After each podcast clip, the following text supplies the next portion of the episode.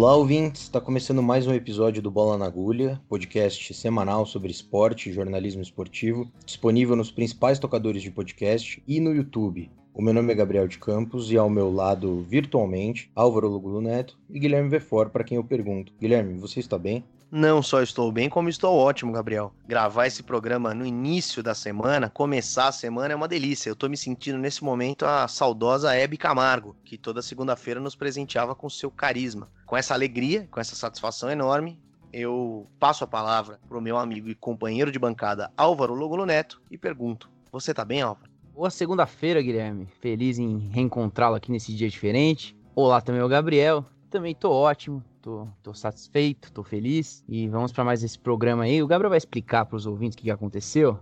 Mas você pode ficar tranquilo que o Bola na Agulha segue firme e forte, não teve nenhum tipo de turbulência. E se você quer saber mais do nosso trabalho, entra nas nossas redes sociais, lá no Instagram, no Facebook, no Twitter, com a Bola na Agulha, um só entre o N e o G, você já tá careca de saber. E também entra no canal no YouTube, pode se inscrever por lá, os episódios também ficam disponíveis, caso você prefira essa rede social belíssima. Isso, se você quiser contribuir ainda mais com o Bola na Agulha, você pode acessar a nossa campanha de financiamento coletivo pelo PicPay. A gente abriu uma campanha por lá, é só procurar Bola na Agulha no seu gadget e você vai encontrar cinco planos de assinatura com valores diferentes para você contribuir com esse projeto, que é totalmente independente, em valores mensais. Tudo que a gente arrecada no PicPay é revertido para o podcast, nada vem para nós. E só para justificar para a audiência o que aconteceu para que a gente gravasse esse programa em um dia diferente, depois do prazo estipulado por nós mesmos, alguém da produção,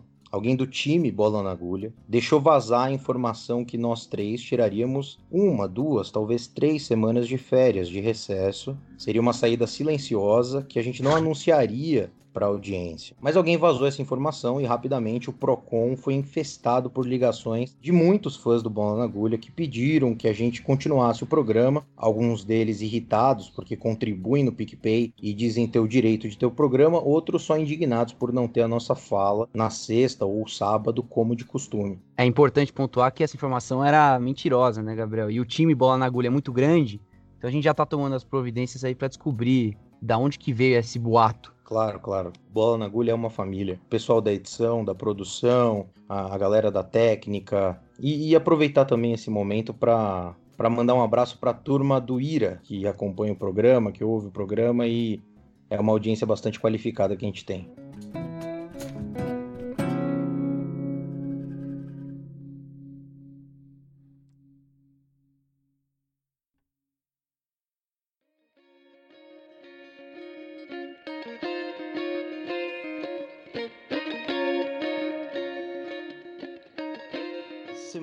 Continua a falar aqui no Bola na Agulha das eleições municipais, mas com outro foco. Semana passada a gente apresentou um panorama do rendimento de pessoas ligadas a esporte para as prefeituras e câmaras municipais. Hoje, o intuito é falar dos eleitos no segundo turno para as prefeituras e o que eles propõem para o esporte das suas cidades. Infelizmente, a gente não vai ter tempo de falar do programa de todos os municípios do país, claro. Sendo assim, a gente vai ficar só com as capitais dos estados. A gente pegou os planos de governo dos 25 prefeitos eleitos nas capitais brasileiras. Não contamos Macapá, no Amapá, pelo adiamento da votação por lá, como todo mundo sabe. Foram 22 dias de apagão que deixaram os amapaenses numa situação desesperadora.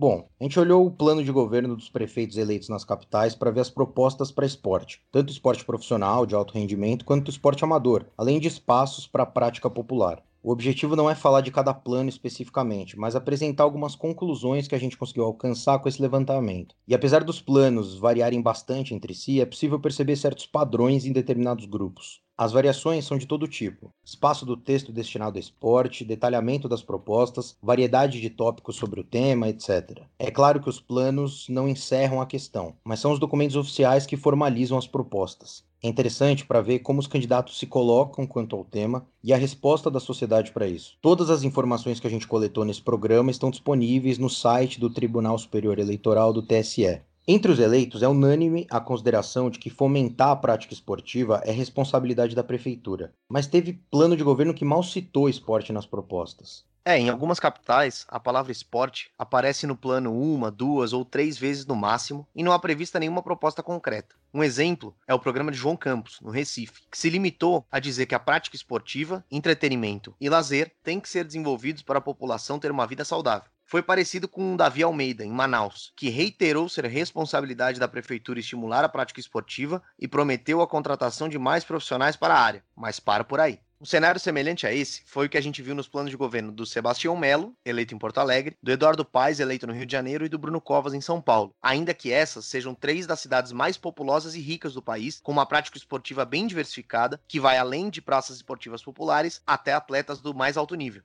Mas a gente vai falar desses casos um pouquinho mais para frente. Já em algumas outras capitais, o esporte até aparece nas propostas de governo, mas de uma maneira bem superficial ou pouco esclarecedora. Em alguns casos, até existem medidas direcionadas para o esporte e lazer especificamente. Só que não tem uma descrição aprofundada sobre o porquê daquela proposta, como ela teria sido feita, quem impactaria. Por isso, fica um pouco vago o que está proposto. Um primeiro exemplo interessante a gente encontra em Campo Grande, capital do Mato Grosso do Sul. O Marquinhos Trade, do PSD, foi reeleito nesse ano, ainda no primeiro turno. Mas o curioso é que ele tem o cargo de presidente do Tribunal de Justiça Desportiva do Mato Grosso do Sul no currículo antes de se tornar prefeito da capital. E mesmo assim, a gente quase não encontra menções a esporte no plano de governo dele. Entre as 55 metas que ele destaca, uma dá conta de, abre aspas, implementar ações de apoio e fomento às atividades esportivas. Mas é só isso. Não detalha quais seriam essas ações, como o processo aconteceria, em que âmbito do esporte exatamente ele está se referindo, é, se é esporte amador, profissional, enfim. Ele não dá elemento nenhum para a gente avaliar as propostas. Em outro momento, ele também cita a prática esportiva para se autopromover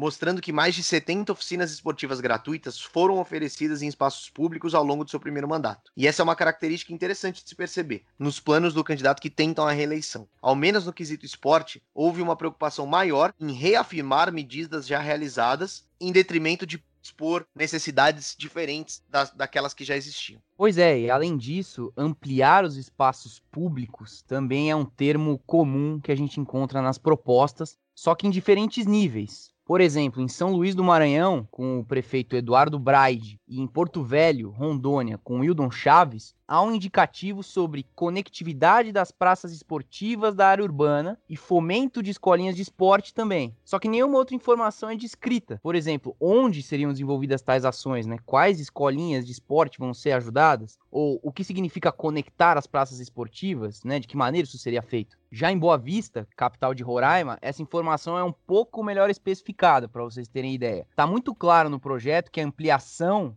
a qual o prefeito se refere se dará na Vila Olímpica da cidade, que é um grande complexo esportivo e que o Arthur Henrique, que foi eleito, pretende realizar obras de ampliação em Florianópolis também, com o prefeito reeleito Jean Loudeiro, do DEM, há minimamente um destaque a um evento que ele promove chamado Esporte no Bairro, que leva a prática esportiva a lugares carentes do município. Pelo menos ele citou isso, mas não tem nada que vá além sobre essa ação promovida em Florianópolis. E isso que a gente está falando aqui é algo que se mostrou muito comum nas propostas. Não é nada muito descritivo, não. A gente percebe de vez em quando uma menção a alguns detalhes que seriam importantes da população em geral saber. E se tem lugares que citam o esporte, mas que traçam esses planejamentos genéricos, por vezes até incluindo o esporte em outros tópicos, como lazer e cultura, também tem casos em que não é possível encontrar nada minimamente concreto. Belém é um exemplo desse caso e é bem curioso o que acontece por lá. No plano de governo do agora prefeito Edmilson Rodrigues, existe um detalhamento bastante interessante sobre o que ele julga serem os problemas e fraquezas da gestão anterior na cidade no âmbito do esporte. Ele talvez seja o único entre todas as capitais que apontou números, porcentagens, tentou provar o ponto de que o esporte estava largado em Belém e que ele, sendo eleito, daria um jeito nisso. Só que tem um problema. Ele fez todos esses apontamentos, essas críticas enfáticas, só que ele, prefeito do PSOL agora eleito, não apresentou nenhuma solução aos problemas que que ele mesmo apontou nesse plano de governo. Sobre esportes, ele se limita a dizer que a prática por parte dos cidadãos é sim dever do Estado e que a política esportiva será conduzida com transparência na cidade. Só isso. Ou seja, tirando os dados que ele apresenta para contextualizar, né, para falar sobre a gestão antiga, essa proposta se difere muito pouco daquela do prefeito José Sarto, do PDT, em Fortaleza, que cita o esporte apenas três vezes no seu texto e sempre associando ele a outras esferas como mobilidade, lazer, educação, coisas que são diferentes, né, e que mereciam atenção separada. É claro que pode haver uma conexão entre todos esses fatores, mas caberiam medidas separadas. E não é isso que acontece. Em 13 das 25 capitais que a gente conferiu, né, tirando o Amapá, como o Gabriel falou, ou seja, em mais de 50%, a gente observou que nos planos de governo oficiais, disponíveis para consulta pública no TSE, é importante frisar de novo, não se fala nada sobre esporte, ou ele é tratado de maneira extremamente superficial, com medidas que apresentam o verbo, digamos assim, né? Então, fala sobre ampliar, construir, fomentar, mas não entra em mais detalhes sobre como isso seria feito.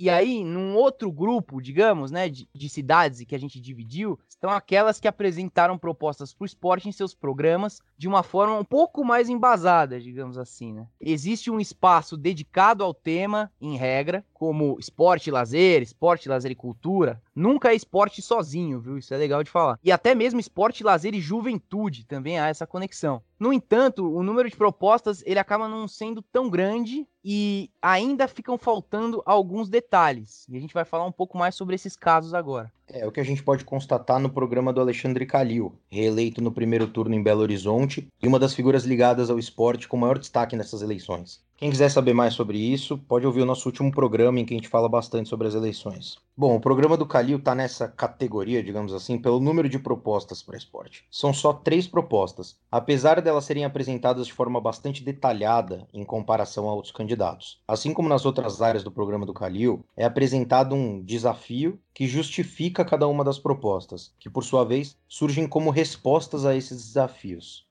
Quem também apresenta um panorama da cidade em formato de diagnóstico, digamos assim, para justificar suas propostas, é o Dr. Pessoa, eleito prefeito de Teresina, no Piauí. Em seguida, são colocadas cinco propostas, todas elas bem delimitadas. A discriminação de quem serão os principais beneficiários da política pública, quem serão os responsáveis por ela, qual a fonte de recursos, o prazo estimado para realização, que no caso das propostas para esporte é a partir do segundo ano de mandato, e quais os impactos esperados com elas. Três das cinco propostas são para esporte olímpico. Criar um centro olímpico municipal, promover as Olimpíadas Escolares de Teresina e desenvolver um fundo municipal de apoio ao esporte olímpico. No programa de Bruno Reis, eleito em primeiro turno para governar outra grande cidade do Brasil, Salvador, na Bahia, o esporte é citado 24 vezes. A maioria das vezes junto com outras áreas, em pautas mais amplas, como reforma de espaços públicos e políticas para crianças e jovens de específico mesmo a construção de um parque de esportes olímpicos para, segundo o programa, abre aspas, estimular na cidade o gosto pelos esportes, particularmente entre crianças e jovens, fecha aspas. Subindo um pouco no mapa, chegamos a Maceió, onde o prefeito eleito João Henrique Caldas, popularmente conhecido como JHC, possui sete propostas de duas linhas cada, todas meio genéricas, como diretrizes como ampliar o acesso à atividade física ou ampliar e melhorar o esporte nas escolas públicas municipais. A proposta curiosa é a de tornar Maceió uma, abre aspas, referência no triatletismo, corridas de rua e maratonas, com a realização de eventos regulares.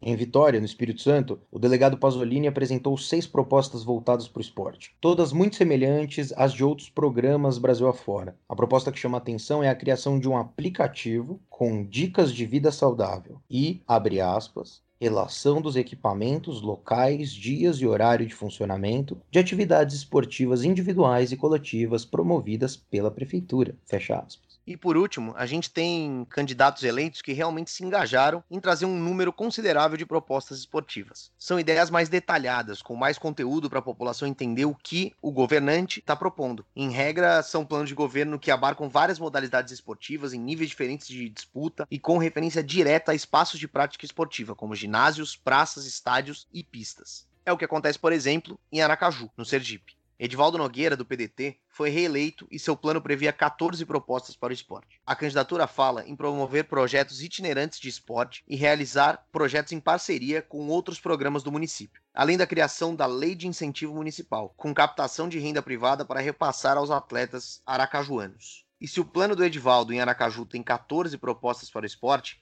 em Palmas, a Cíntia Ribeiro, reeleita pelo PSDB, listou 37 propostas para a área esportiva. O que não significa que seja algo mais completo ou melhor que os outros candidatos, mas de fato chamou atenção o número de tópicos, é o maior de todas as capitais. Entre as ideias, muitas são relacionadas à organização de campeonatos locais, que, segundo o texto da prefeita, a capital, Palmas, tem um grande potencial esportivo, tanto pela localização, no coração do Brasil, e pelo modelo saudável de sua população.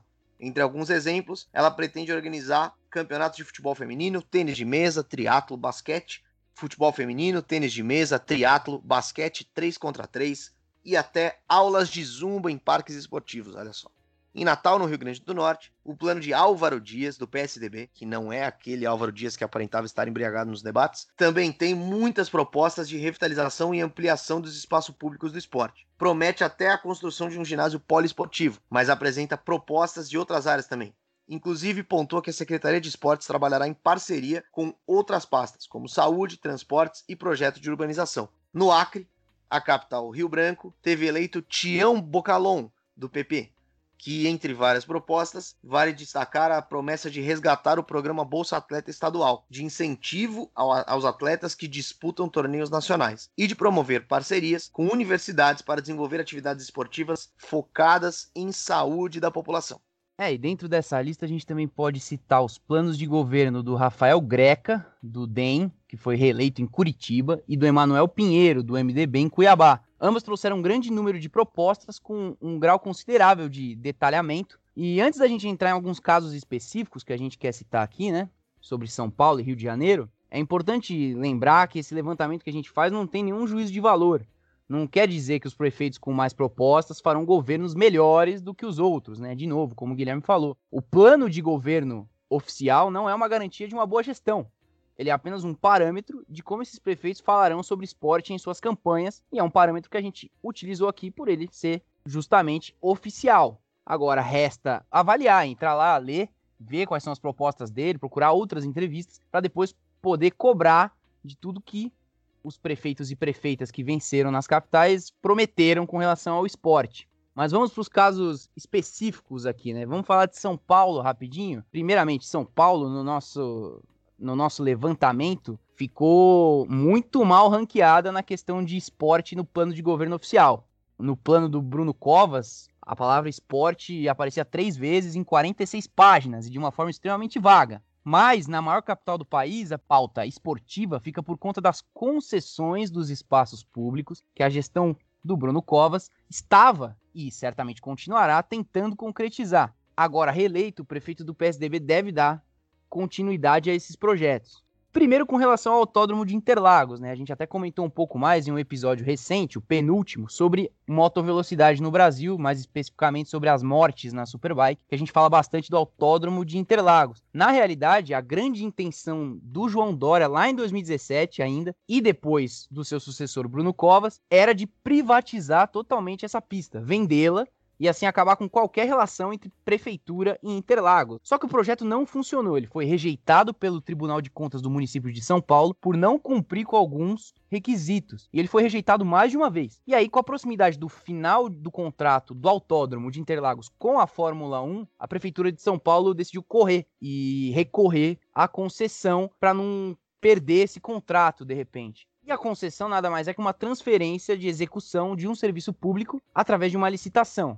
Dessa forma, os investimentos eles ficam a cargo de uma empresa terceira, que também deve cumprir com todas as obrigações legais, enfim. Perguntado sobre essa questão antes da eleição, o Bruno Covas garantiu que o autódromo será sim concedido por meio de uma concorrência internacional. E a futura concessionária, ou seja, quem vencer essa disputa, vai ter que realizar a modernização, recuperação, revisão e configuração de todos os sistemas integrantes do autódromo, incluindo sistemas elétrico, hidráulico, de esgotamento sanitário, drenagem, telecomunicação, tecnologia de informação e ar-condicionado. Só isso. A lista é essa aí. E esses investimentos, para conseguir abarcar tudo isso, chegam aproximadamente a 466 milhões de reais. O prefeito reeleito nesse último domingo também reiterou que, abre aspas, sempre que a avaliação dos setores técnicos apontarem que as concessões forem mais vantajosas para a prefeitura e população, isso será colocado em prática na questão dos espaços públicos. Além de Interlagos, a gente pode lembrar também do estádio do Pacaembu, que teve seu processo de licitação encerrado em 2019, vencido pela concessionária Alegra. essa empresa vai desembolsar 111 milhões de reais por 35 anos de concessão do estádio do Pacaembu. O plano de privatizações, como eu disse, é um desejo antigo né, das gestões do PSDB em São Paulo, não é de agora. As gestões do Partido Tucano consideram que esses espaços dão muito prejuízo ao erário do município e que, se forem cedidos à iniciativa privada, podem se tornar muito mais rentáveis. Agora falando especificamente sobre o plano de Bruno Covas, é curioso que há pouquíssimas referências a esporte. No projeto do Tucano, que contava com 46 páginas, a palavra esporte apareceu apenas duas vezes, e junto de outros termos como cultura, lazer e etc. Nenhuma proposta específica destacada. Somente em uma entrevista para o Demetrio Vecchioli, do Olhar Olímpico, blog do UOL, é que tivemos algumas respostas do prefeito. Covas também comenta, em um âmbito geral, que a parceria com as organizações da sociedade civil e a iniciativa privada vão servir para fomentar a área de esportes como atividade econômica. Além dessa questão das concessões, ele também garantiu que a Secretaria de Esportes será mantida. Outro problema que Covas terá de resolver é a questão da tributação dos clubes de futebol. Em 2016, a gestão Dória revogou a isenção dessas associações de pagar IPTU. Os clubes teriam de pagar retroativo de 2013 a 2016 e de 2016 em diante. A medida teve resistência dos cartolas que até hoje não liquidaram essa dívida principal reclamante é o Palmeiras. O clube da Zona Oeste da capital deve mais de 100 milhões de reais de PTU e já teve problemas recentes com a prefeitura sobre o ISS, na época da construção da arena do Allianz Parque. As dívidas repentinas atrapalham os projetos político-financeiros da Crefisa, patrocinadora milionária que reergueu o Palmeiras de uma fase terrível. Os donos da empresa são Roberto Lamacchia e Leila Pereira, essa última bastante famosa por ser ativa na rotina alviverde e pelo plano declarado de ser presidenta do clube. O casal terá que lidar com a prefeitura para renegociar renegociar essa dívida ou tentar eliminar parte dela, o que talvez justifique a doação de Lamarck de 200 mil reais para a candidatura de Bruno Covas. E depois de falar de São Paulo e da Sociedade Esportiva Palmeiras, a gente vai falar do Rio de Janeiro e do Vascaíno Eduardo Paes, que voltou a prefeitura do Rio depois de quatro anos. O mais curioso é que, apesar dele ter sido secretário de esporte do estado do Rio de Janeiro e de seus dois mandatos anteriores, entre 2009 e 2016, terem como grande marca os mega eventos esportivos, como a Copa de 2014 e principalmente os Jogos Olímpicos de 16, seu programa de governo não apresenta quase nada relacionado ao tema há apenas uma menção ao esporte, de forma extremamente genérica, em um dos, abre aspas, objetivos gerais da sua candidatura. Nesse tópico, ele fala em criar uma campanha de conscientização para a cidadania nas escolas e espaços públicos. Dentre esses espaços estão os equipamentos esportivos. Mas o caso de Eduardo Paes é semelhante ao de Covas. Apesar de não ter nada no programa, tem uma entrevista dele concedida ao Lance, na qual ele diz que o grande objetivo dele como prefeito na área de esporte é dar continuidade ao projeto do legado olímpico ampliando a manutenção da Vila Olímpica e dos ginásios e buscando mais eventos que deem maior utilidade aos espaços construídos nos Jogos de 2016. Ele também falou um pouco sobre a construção do Autódromo de Deodoro, que tem sido é, um tema recorrente na discussão. A gente até falou um pouco sobre isso dois programas atrás. Ele falou que é a favor que o Rio tenha um grande prêmio de Fórmula 1, mas ele ponderou que a área escolhida, que é essa área em Deodoro, não é ideal para o autódromo, porque se trata de um dos últimos territórios remanescentes de Mata Atlântica. E aí ele aponta, inclusive, a existência de um outro terreno na cidade do Rio, se não me engano, em Guaratiba, que pode ser utilizado para a construção do circuito.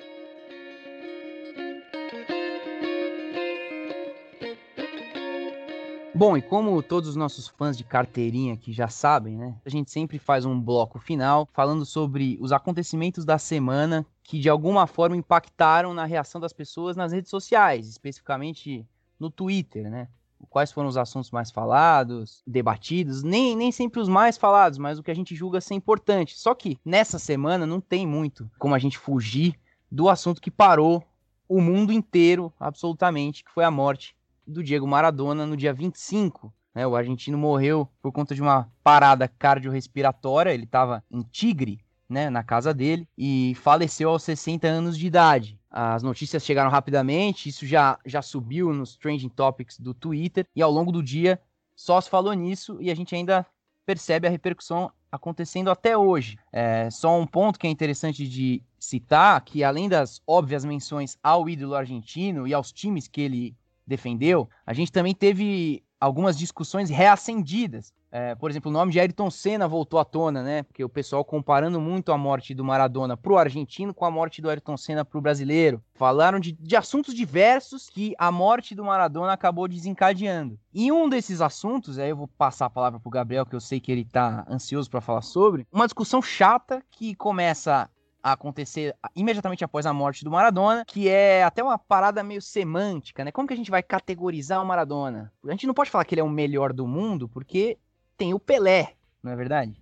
Não, exatamente. Isso foi uma coisa que eu particularmente achei lamentável, porque qualquer canal, qualquer emissora que você ligasse para ver a repercussão da morte do Maradona, as homenagens ao Maradona, elas eram sempre ligadas a alguma citação, alguma ponderação sobre o Pelé, alguma necessidade da imprensa brasileira em fazer ligações do Pelé com o Maradona infinitamente, até no momento da morte do cara, essas comparações vêm à tona novamente. E tudo bem, é um assunto inevitável, blá blá blá, porque sempre existe essa comparação de quem jogou mais, mas essa comparação é uma bobagem no momento. Essa comparação é uma bobagem sempre, mas no momento da morte do cara ela não faz sentido nenhum e aposto que só no Brasil ficou se falando do Pelé a cada três minutos na programação esportiva. Isso sem contar várias outras coisas que a crônica, que as mentes pensantes da crônica esportiva ponderaram sobre saúde mental, sobre dependência química, que foi um show de horror absurdo. É, uma coisa que, que a gente viu bastante essa semana foi, invariavelmente, quando iam falar do Maradona, e muitas vezes até falar bem,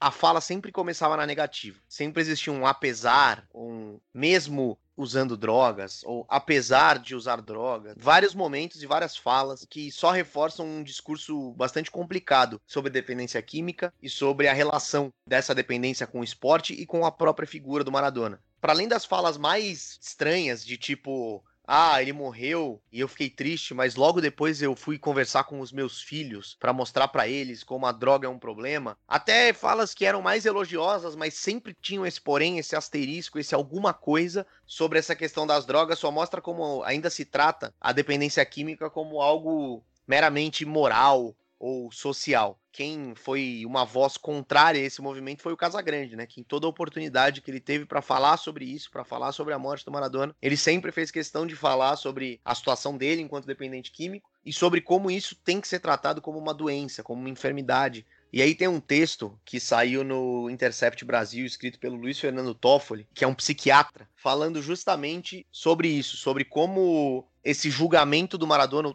o título do texto é exatamente esse: julgar Maradona pelo uso de drogas só reforça o preconceito contra usuários. E resume basicamente o que foi feito em boa parte da semana, né? E ele fala justamente isso. Ele fala: ah, é muito fácil ficar dizendo, ah, se ele não usasse droga, o que ele seria? Se ele não tivesse feito isso, o que ele seria? Mas na prática, qual a necessidade disso? Qual a relevância de falar sobre isso? É, e não de tentar entender o que de fato ele foi e o quão importante ele foi pro esporte, o quão importante ele foi pro país dele, pro continente dele pro mundo, né? A gente, o que a gente viu essa semana, a comoção que a gente viu essa semana foi sem precedentes, assim. Foi um negócio que é, eu, pelo menos, desde que eu acompanho esporte, nunca tinha visto relacionado a uma figura específica. Claro que teve outros momentos impactantes e importantes de luto muito grande, mas relacionado a uma figura específica, eu nunca tinha visto. Então, pô, é um, é um momento de, de celebrar uma figura que foi tão importante, tão relevante, é, mas parece que as pessoas sempre tentam achar um porém. E para além disso, além de falarem dessa coisa das drogas, usarem muito a palavra defeito. Ah, porque o Maradona tinha defeitos, defeitos, defeitos. E por defeito,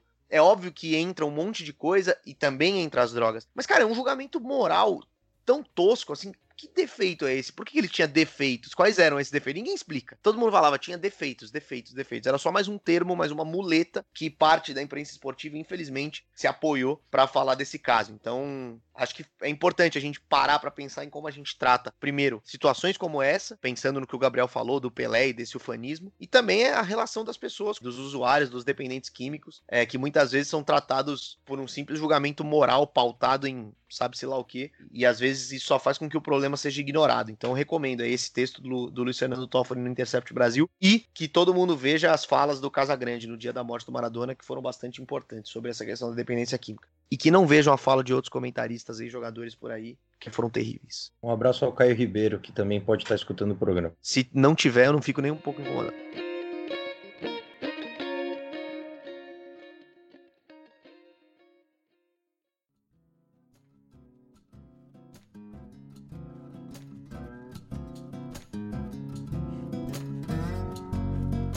Bom, e é isso. Nesse clima alto astral, mais uma vez, o Bola na Agulha vai ficando por aqui. É com muita felicidade, é com muita gratidão que eu celebro a presença das pessoas que ficaram com a gente até esse momento do programa e passo a palavra para o Guilherme Vefor, depois de agradecer a presença do Álvaro Logulo Neto. Guilherme, por favor, as suas considerações finais nesse episódio brilhante que a gente acabou de conduzir.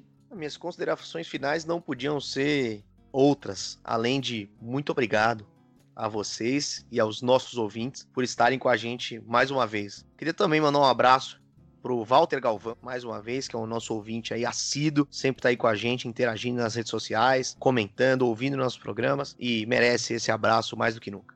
Forte abraço, Walter, forte abraço, Gabriel, e forte abraço, Álvaro Logulo Neto, o rei da voz. Forte abraço nesse dia maravilhoso, um dia de curtir com os parças, né? Um dia diferente que a gente gravou e esperamos que os nossos ouvintes sejam compreensivos aí com esse momento que a gente está sofrendo aqui de informações vazadas, né? Um pouco de falta de confiança dentro da própria equipe. A gente vai superar isso e vai seguir firme com bola na agulha por mais muito tempo. Um abraço a todos. Passo a palavra para o meu colega estimado Gabriel. É, infelizmente, conforme cresce o projeto, crescem também os egos e claro. a necessidade das pessoas de querer subir em cima de uma causa tão bonita como é o Bola na Agulha. Mas se você também quer fazer parte dessa causa bonita, você pode acessar as nossas redes sociais, seguir a gente por lá, arroba bola na agulha, um a só entre o N e o G. Se você quiser contribuir muito com a causa, aí você pode participar da nossa campanha de financiamento coletivo pelo PicPay, onde basta você baixar o aplicativo no seu gadget, no seu smartphone, colocar lá bola na agulha. Você vai encontrar o nosso perfil com planos de assinatura que você pode contribuir mensalmente para o programa e todo o dinheiro que você jogar ali vai ser revertido para o programa.